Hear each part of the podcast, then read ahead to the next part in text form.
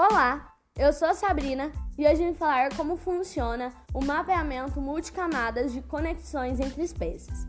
O mapeamento multicamadas estuda as relações entre espécies com ferramentas computacionais, mais ou menos como quem estuda as múltiplas conexões entre pessoas no aplicativo de rede social.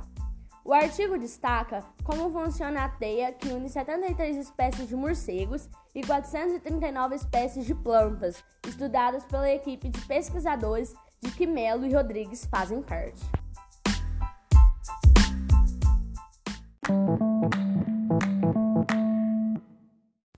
Essa teia é formada por várias camadas que representam tipos de interações. Uma dessas camadas corresponde às mais de 900 interações morcego-planta, em que é uma frugivora, consumo de frutas.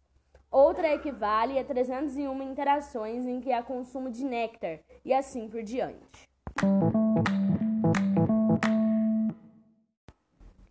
Para relatar esses processos, os pesquisadores consideram ainda a história evolutiva, o grau de parentesco e a distribuição geográfica das diferentes espécies.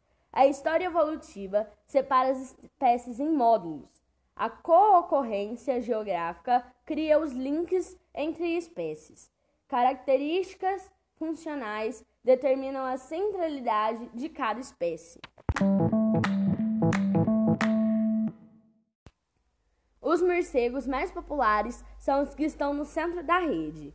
Se uma espécie central é extinta, afetará mais o todo porque desempenham uma função mais relevante na manutenção do ecossistema.